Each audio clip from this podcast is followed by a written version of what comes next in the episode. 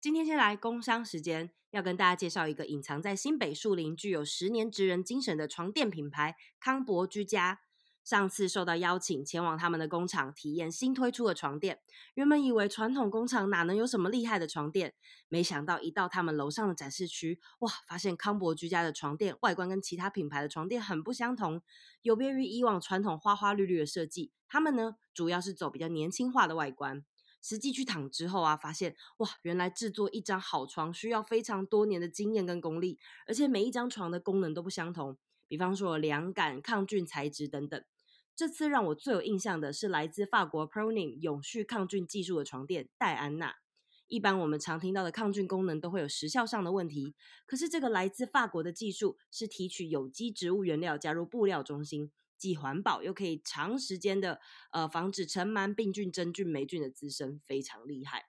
最棒的是躺起来真的好舒服哦，很像躺在云上，一点都不想下来。要离开的时候，跟老板聊才了解，哇，原来他们已经在地经营三十年了，是一个非常有多年经验的老工厂，充满台湾灵魂的感觉。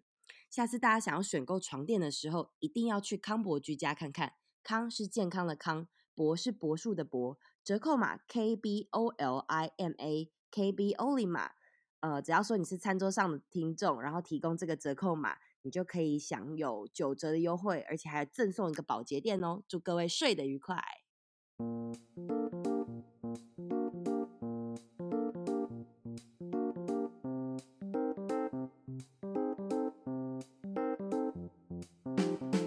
欢迎来到我的餐桌上，大家好，我是 Samantha。二月十八呢，今天来到了二十四节气当中的雨水这天。那大家呃，不知道有没有听说过？就是这一天其实非常适合吃苹果，所以因为在刚过完年嘛，我觉得大家就是前阵子大鱼大肉，然后再加上可能年后会还会有点懒散的情况，我今天不想要教太困难的菜，今天想要教大家一个超级简易的懒人料理，然后也很好吃，就是超级简易苹果派。那首先呢，苹果我们要先煮成果酱，你就把苹果先切成那种丁状，碎碎的，小小的，一颗一颗的。然后呢，再加上黄那个，我通常都会用黄砂糖。那一般砂糖其实也没什么问题。我因为不喜欢吃太甜，所以我的砂糖比例偏少，大概是呃苹果的量的大概五分之一这个多多寡。比如说，如果你是削一颗苹果的话，你就大概去量一下那个重量，五分之一。那偶尔可以再多加点柠檬汁去提高它的味道，然后就用热水。Sorry，就用那个热的牛奶锅，然后把它就是搅拌，然后把它煮均匀之后，其实就 OK 了。所以苹果酱是非常简单的做法。然后再来，我通常都会去买一个现成的，叫做中村酥皮，在全联有卖。然后它那个酥皮一片，它是一个正方形，那我通常就会用刀子对切，呃，等于说就是切成切两刀，让它变成四个小的正方形。那这四个小的正方形就可以做成两份苹果派。那怎么做呢？首先就是其中的一个派皮，呃，你要把它斜切两刀在中间，然后接着就是没有切的那一份，你要把苹果的刚刚煮好的苹果酱均匀的，就是挤一点点在正中间，然后你就可以把刚刚有切斜切刀的那一个，呃，覆覆盖在另外那片上面，然后最后用叉子轻轻的。呃，把两片就是压在一起，让它粘起来。那这个过程，你用叉子就是按住它四边之后，刚好也可以做成一个造型的感觉。然后最后呢，就是你可以在上面涂一点蛋液，然后让它就是前面刚刚有斜切刀的地方，就是比较有点色泽上面的区别。那刚好也可以增加，就是苹果派就是上下那个酥皮可以比较粘着性，然后。我通常是送到气炸锅，呃，两百度，然后就气炸十分钟，其实就完成了。不过如果是烤箱的话，大概也是同样概念，就是你前面先预热，然后你只要上火跟下火大概都维持个一百五到两百度这个位置，然后烤个十到十五分钟，可以就是定定期的去看一下，就完成。详细的做法呢，我在资讯栏还有我的那个 Instagram on the table with Oli 妈妈我都会再叙述一遍，所以大家也可以看图，就是边看边做。这个真的超简单，而且小孩很喜欢吃。同理可证，今天就是因为二十四节气的关系，所以大家可以用苹果。可是如果你今天想要换成肉松啊，或者是鮪鱼啊，或者是别的口味的果酱在里面，甚至巧克力也都非常的 OK。总之，这是一个不败的简易料理。好，那我们回来今天的主题，就是今天当然还是有邀请那个我平常的深夜录音的那个来宾。那我们请他来自我介绍。Hello，我是老王。对，我们决定要帮他。为什么 要叫老王呢？因为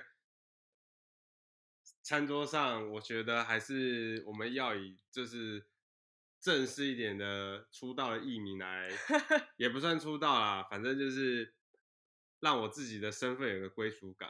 不知道大家能不能接受？哦、不能接受也就这样子吧，就这样吧。好啦，那个我们今天是就是初五，也就是开工前的最后一天，整个年假最后一天，然后。其实就是老王本身呢，今天已经去上班了，然后我就是最后挣扎的一天，然后明天终于大家就都要开始上班了，不知道大家这个年过怎么样呢？先因为前面都忘记跟大家先拜录一个拜年集，我知道非常多 podcast 就是都有预祝大家过年，或者是那个过年期间很勤劳的还有在上架，sorry 我就是没有，所以还是要祝大家那个牛年新年快乐，然后什么扭转乾坤，钞票印。牛，嗯，钞票一牛车。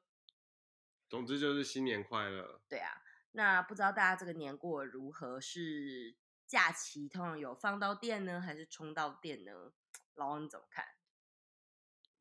我的感觉是因为我们会先会会回彼此双方父母的家里嘛。对我而言，这个假期其实来得有点短，而且我还要提早回去工作岗位。说真的，我觉得是没有到放到店，我觉得好像都在赶行程。比方说要除夕夜去爸妈家吃饭，然后初二要回娘家，我觉得好像都是我都是在奔波，对，奔波，然后塞车。嗯，那可是往年过年没有同样的感觉吗？往年的过年其实也是有，但是。可能假期的时间比较长，所以就奔波完，嗯，我还有一个小休息的空档。所以根本原因是因为你今年刚好就是比较早开工吧？其实是这样啊。可能是，可是我觉得早开工有一半的好处，一半的坏处。像是我可以提早把 email 先看完，我明天去上班，我不需要一口气读很多 email 这样子。那可能坏处就是。说真的，我还是有那种放假症候群，我还没有办法马上回过神。说到放假症候群，就是我不知道我听众大部分大家都是有小孩还是没有小孩。我现在就在想，我明天早上要把小孩送去学校的时候，他应该也是会蛮崩溃的吧？就是我现在对于明天早上已经有一点 啊说不上来的压力存在了。不过我觉得今年放假，其实今年放假的确算是日子比较少，对不对？我们大概只有放到几天啊？六天，哎，七天，七天没错，七天。我记得往年有那种长到可以放到十天、十一天，对不对？加上自己的假，好像可以至少休息快两个礼拜。嗯，而且可能也加上说，平常往年，呃。大部分台湾人其实还蛮习惯过年会出，也不是说大部分啊，就是我觉得蛮多人过年会出国。那因为今年都就是也不能出国的关系，我就发现路上其实比以前又更塞。像以前台北，我记得好像过年前一两天路上就不就是开始，你很明显就可以感觉到路上车子变很少。可像今年连除夕哦，sorry，小年夜还除夕当天，我记得路上车子都还蛮多，对不对？就会看到以以往在可能北部的街头上车子没有这么多。嗯，我自己其实今年过年，我觉得也的确没有说没有充到电吗？可是我觉得比以往来的舒服一点点的一个原因是，就是其实虽然说，当然我也知道大家现在都很提倡，比如说新时代的。人啊，或者是媳妇啊，你的想法可以，比如说各自回家过年，或者是比如说呃，像我有认识朋友，就是今年直接留在台北，就跟家里人讲说，哦，今年真的是很累啊，或者是不想要奔波，或者是避免疫情扩散等等的，就今年就不过了。我我还蛮多朋友是这个状态，但是我们，欸、我们这种人，他们是不是一方面也懒得回去跟长辈社交吗？不，其实不是哎、欸，我觉得是他们家长辈其实也比较体贴，就是讲说，因为其实说实在，因为整个。二零二零大大部分时间都在台湾啊，所以不是只有过年可以见面啊。就是大家还算是有在回家，平常就跟长辈见面了。对啊，那反而就觉得说过年倒也不一定不强求啦，我觉得是一种不强求。那也不是说我们的长辈有特别强求，只是我们就觉得说，我我我不知道其他就是家庭的人怎么想。那但是我们有小孩，然后也刚好我们两边。就是不管是老王那边，或者是我这边的，呃，我们的下一代就是人数蛮少的，所以就会觉得说啊，难得让长辈啊，让亲戚们看看小孩，让小朋友跟他们一起亲近一下，也蛮不错。所以其实过年期间，我们还是就是亲戚局都会跑。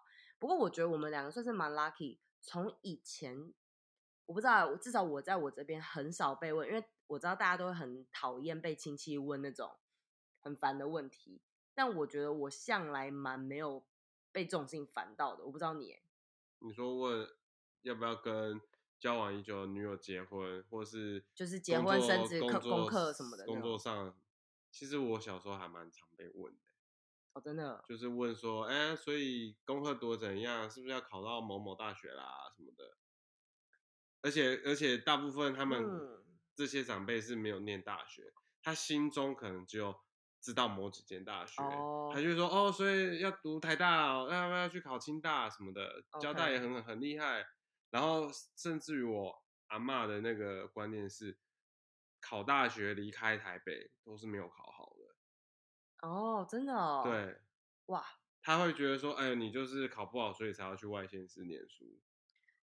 呃，所以他是觉得台北最好，还是是觉得说离家近最好？他的观念是。台北的大学比较好，哎、欸，我这个没有要占，就 是各地区大学，对，我没有开地图炮，嗯，就纯粹是因为我阿妈那个也是民国民国十几年的那种的，嗯、反正哦，反正 anyway，我觉得也加上我个人伶牙俐齿吧，所以从小比较也就就亲戚不会找我占这种事情啦，然后。我觉得另方另外一方面就是也是算是顺遂。我在被问之前，我通常都把事情做完了，所以比较不会，就像对啊，我我很算是很早就有被求婚了嘛。然后就是 等于说，就是大家主流价值观会被问那些，我很久之前都大家算是算是可以预期得到后面会发生什么事，所以这一趴比较不会烦到。你会除了可能你的。感情关系之外，会不会怕某一种话题？比方说，哎、欸，工作上的薪水怎么样？这是会是你的雷吗？老实讲，我觉得还好，因为我薪水应该算好，所以我不会觉得，对啊，我觉得还好。哎，就是问说，哎、欸，你今年年终拿多少？这个问题，我觉得可能刚毕业的人会有这种感觉，但是因为我现在重心比较不在。领别人就是比较不在呃这种帮别人打工的部分，我比较我现在比较烦恼的是我自己创业的事情啊，所以我的年终怎么样？我我我对这块还好。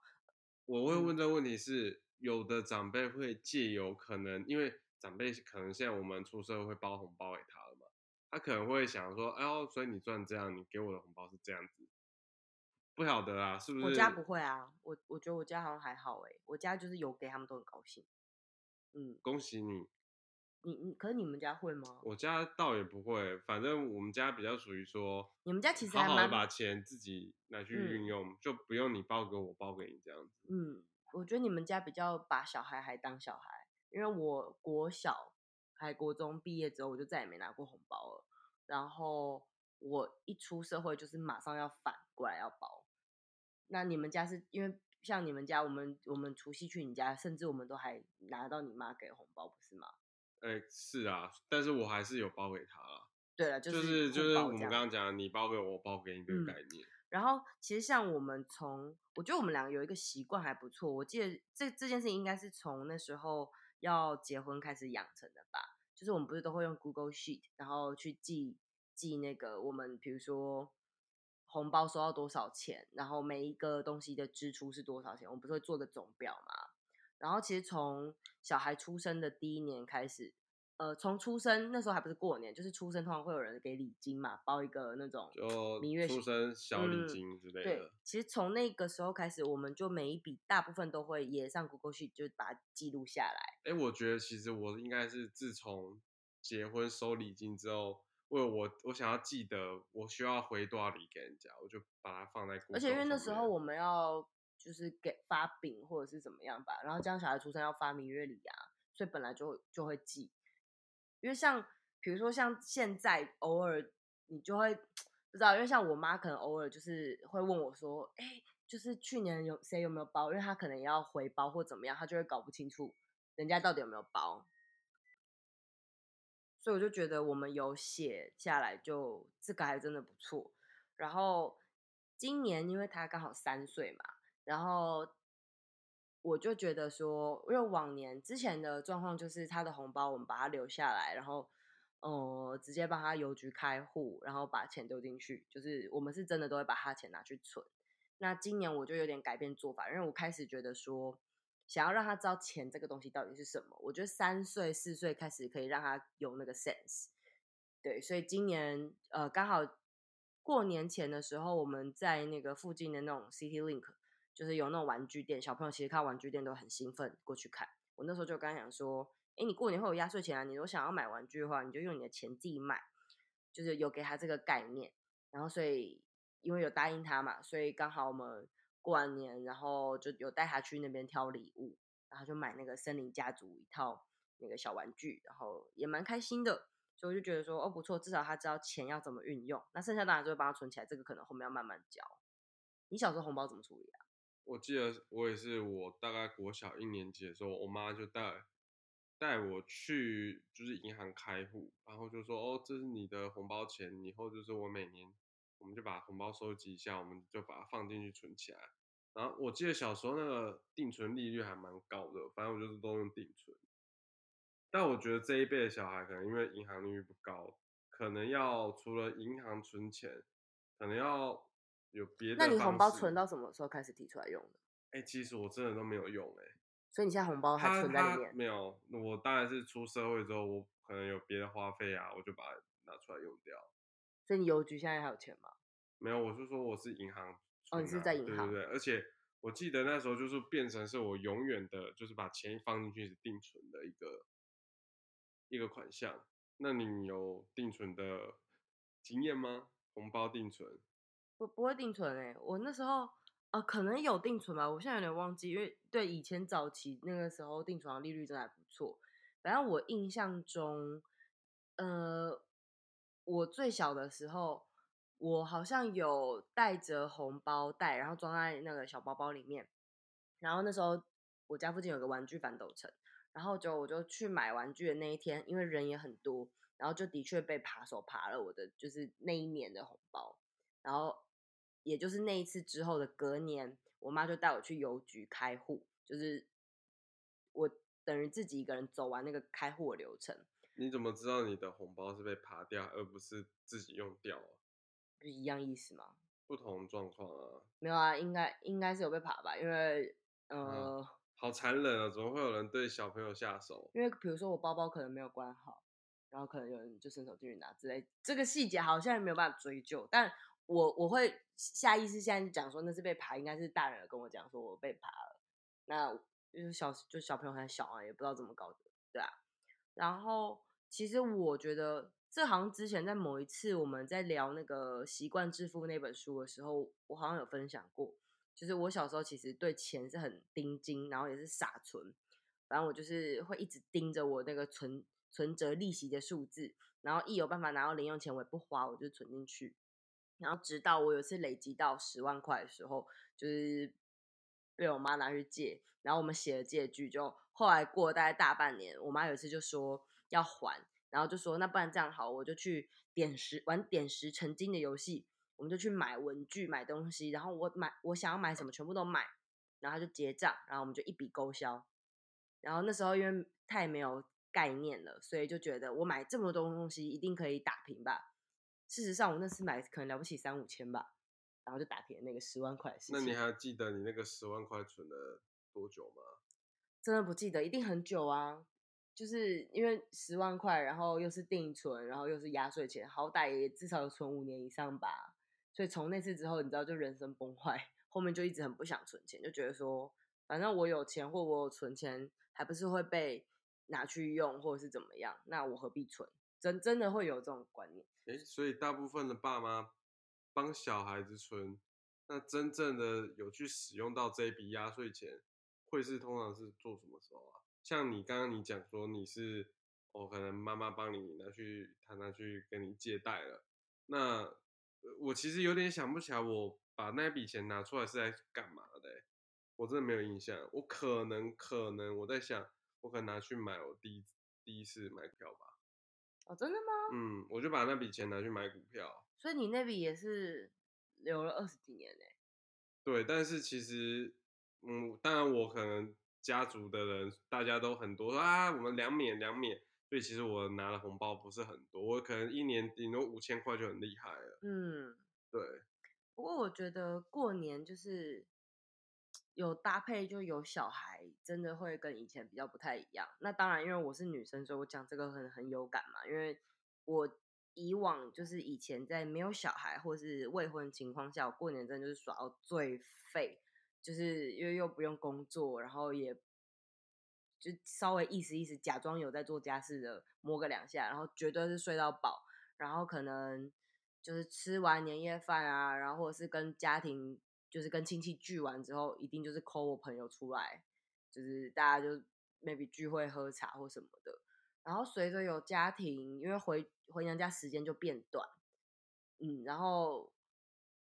我觉得有小孩之后，就是亲戚们可能也想要见小孩，就会很密集的排了很多这个行程。我是说我家的状况啦，那你自己觉得婚前婚后这个，其实我们上一集已经有聊过，但我觉得你还就尤其我们过完年，你有什么特别想补充？我刚刚觉得有一点，你刚刚说可以跟朋友过年期间约，我发现我小时候我也想跟朋友约，但是很多应该说我的朋友是第二代台北人。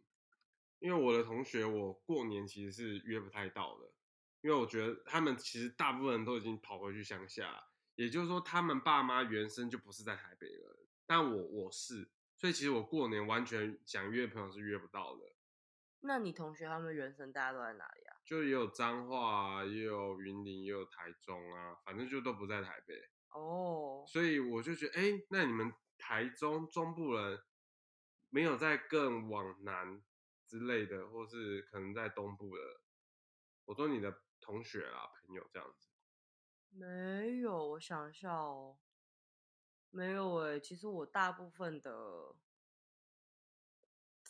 对啊，我大部分的朋友，哎，好像国小的时候有一些同学，他们的过年反而是要回台北，我我记得不知道什么，我国小同学有一些人是阿公阿妈都住台北那种。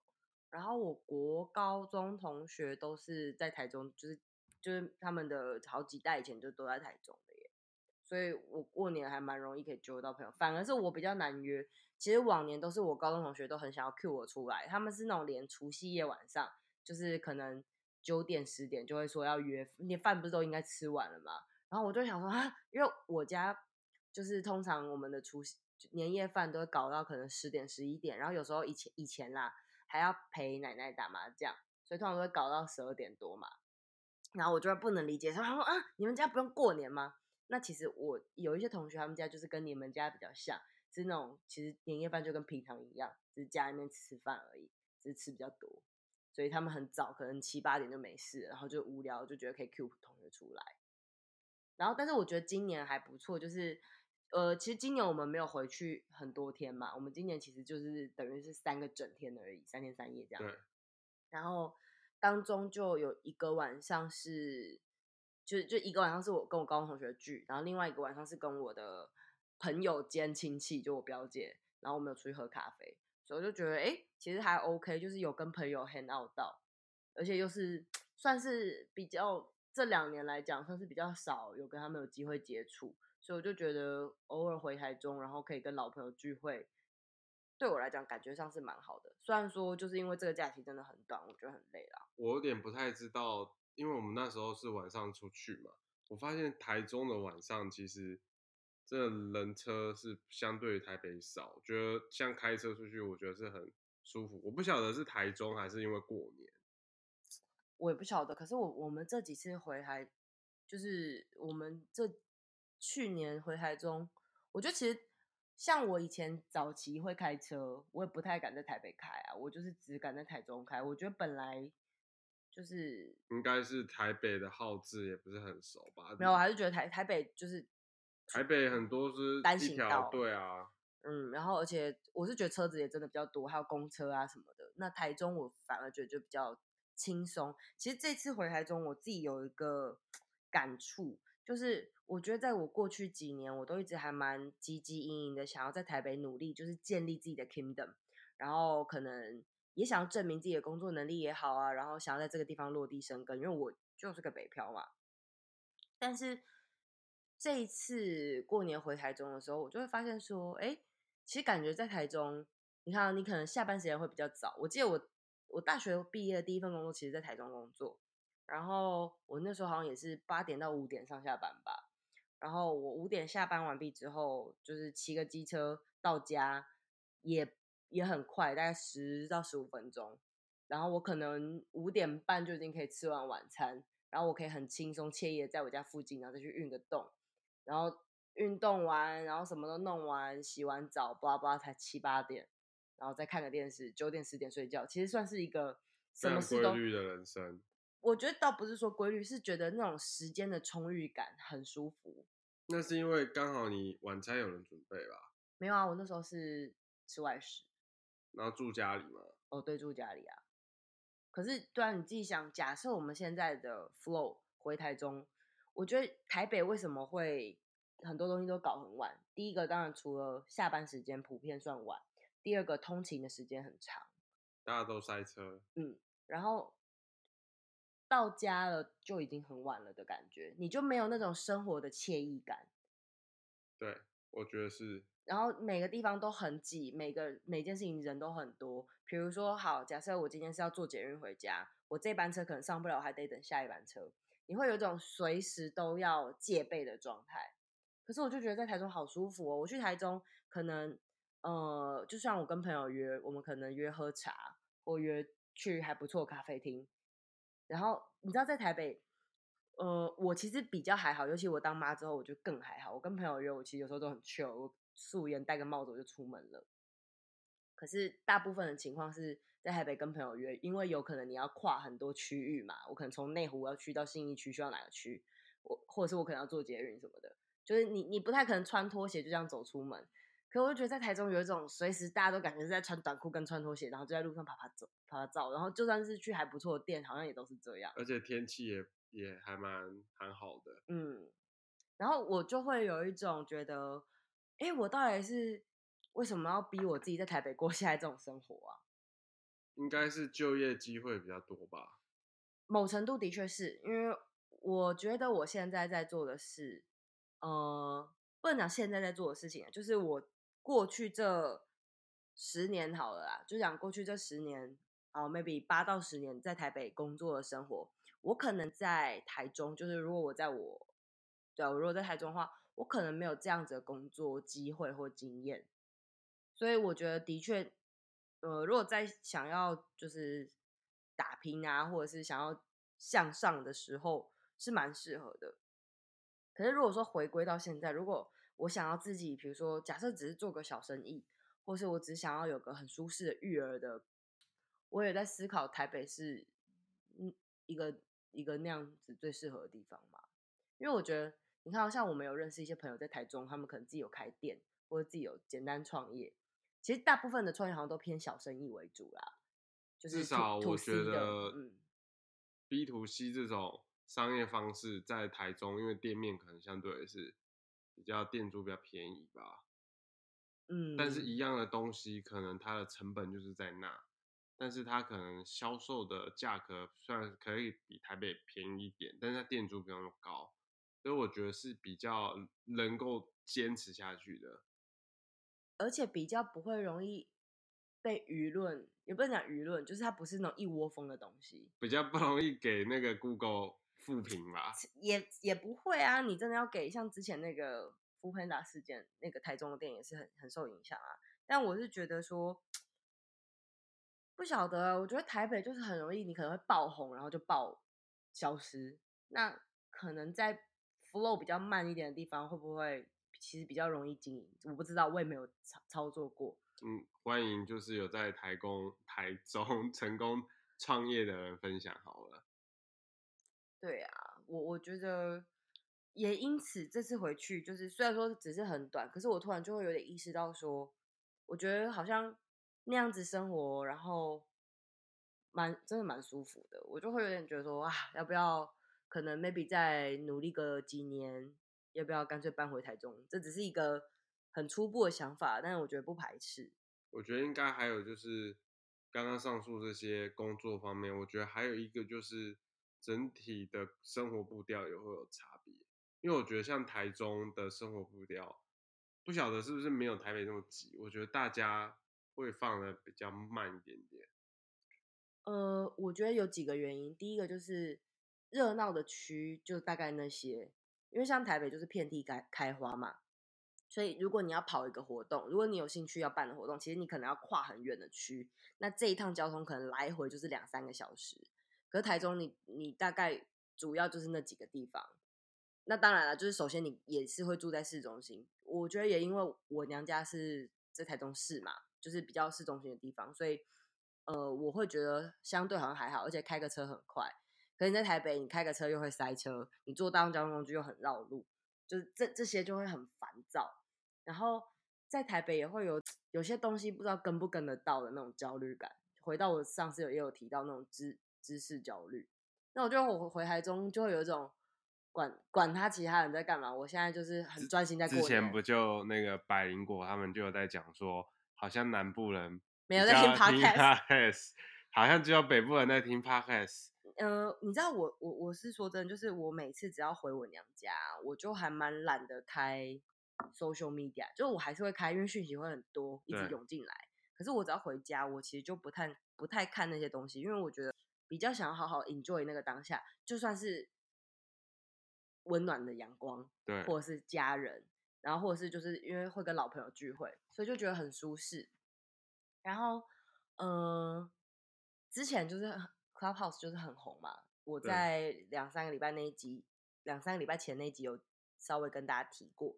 然后在过年期间，就是 Podcaster，就我有一些也在做 Podcast 的朋友们，他们就是我们每天晚上都有开房间，然后中间那个高嘉瑜就是也有出来，就是。有人有参加，然后还跟大家唱歌什么的。然后其实我头一两个晚上，我稍微进去听，就是看一下大家都在忙什么。可是我后面就突然觉得说，我觉得好浪费时间哦，并不是说 Clubhouse 这个东西，这个因为我觉得这个东西就是看使用者，我认为它就是个平台。只是，嗯、以前刚开始用，讲以前好像很久之前，其实就是两三个礼拜前。刚开始用的时候会觉得哦，里面的人还没有那么多，然后比较容易可以听到有趣的新的议题。那现在就有点比较像是大家互相在消磨时间，比如说线上那个什么唱歌的房间啊，或者是大家来聊聊八卦房间，我觉得也是有好玩的。只是我比较在乎我的真实生活发生的事情，然后我也可以跟大家 update 一下，就是也不是 update 啦，就是我自己的心境有个转变。前阵子因为有点焦虑啊，然后就是也很希望说想要做说故事那个频道日更等等的，然后再加上又有 Clubhouse，就是我花很多时间在做这些事情，然后同时也跟其实我还跟了蛮多不同的 Podcaster 见面，大家有聊一下对这个产业的规划跟未来的走向等等的。那过年期间其实我也想很多，这就，是有一个原因，为什么过年的时候我没有更新。我我后来在想，我做这个节目的初衷到底是什么？其实我觉得就是，如果能在大家比如说做菜或通勤的时候，可以陪伴到彼此，然后你跟我可能在很多的想法啊，或者是理念很相近。那我其实比较有点像是想要再扩大一点点我的朋友的同温层，就是再多交一点没有交过的朋友。所以我有一点像是想要透过这个东西，嗯、就是把听众当朋友啦。那也由于这个把听众当朋友的念头，我就开始觉得好像不用特别追求流量，因为就是喜欢我的人。如果你听到这边，你还在听，那就是你很棒，就是你不是你很棒，就是我们可能还蛮合得来，或者是谢谢你，就是一路放到这里。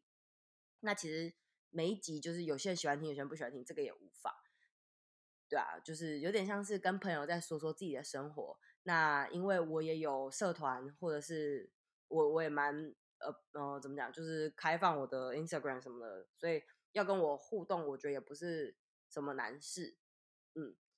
那因为我就是把听众当朋友，所以像过年期间，我觉得大家就是好好的跟你身边的人相处，你不需要一直看 Clubhouse 开了什么房间，你也不需要去在乎说 Podcast 有没有更新，有没有东西可以听。我觉得就是好好享受当下吧，对啊，也就是因为这样，所以我其实现在是开工之后才呃上传现在这一集，就是也的确是明天要开工了，我才录这一集。那主要还是希望说啊，大家如果在通勤时间，就是回归到正常一到五的上班时间的话，你有东西可以听，然后我们就是继续的，有点像是空中的好朋友。你讲到这个，我想要补充一下，嗯、像因为我今天提早就去上班了嘛，嗯、那我就发现，哎，还好我常听的这些 podcast 它没有更新，因为其实过年就像你讲的是休息嘛，就远离这些社群媒体。那 Podcast 我也觉得是一种社群媒体。那我发现，哎，还好他们没有更新，不然就像那些 email，我要去追进度，会很累。你就是还会就也是有点觉得说啊，又要补补听什么的。对对对，就好像我错过什么一样。因为你看，像其实那个随着 Clubhouse 前阵子很红，我们 Netflix 有一段时间也没有追了。然后还好，就是过年我们有机会赶快把那个 Looping 赶快再多看个两三集。其实讲 Clubhouse，我就觉得。好像会啊，我错过刚刚那个谁，萧敬腾是不是开那个房间？陶晶莹开那个房间哦，我错过，我少听到什么？就其实我觉得算卡号是好，但是会有一种好像错过什么那种，我觉得有点对我而言有点烦躁的感觉。嗯，我我觉得我也是有点担，就是有点我我觉得一开始没有什么人玩的时候，我会觉得哦，我很喜欢走在一个很新的科技的前面。嗯，然后当大家都进来的时候，我就会觉得说。现在我有点 想要静一静了，其实就跟我刚刚说那台北、台中，我觉得有同样的意思哎，嗯、就是一开始我在很年轻的时候，我很很想要拼，所以我想要挤进来，然后挤进来之后，我就觉得，就虽然说我们现在也不是说很成功或怎么样，可是我觉得算是达到我们可能五年前或十年前为自己设下的目标，然后现在突然就有点觉得说，我到了这边，那然后呢？所以就好像还是有点想要回归原本的感觉，对啊，所以不晓得大家听到这边是不是有一样的想法？那 anyways，就是希望大家，嗯，其实每一年呢、我都会在呃跨年的时候，通常大家都会有一些新年的新希望嘛。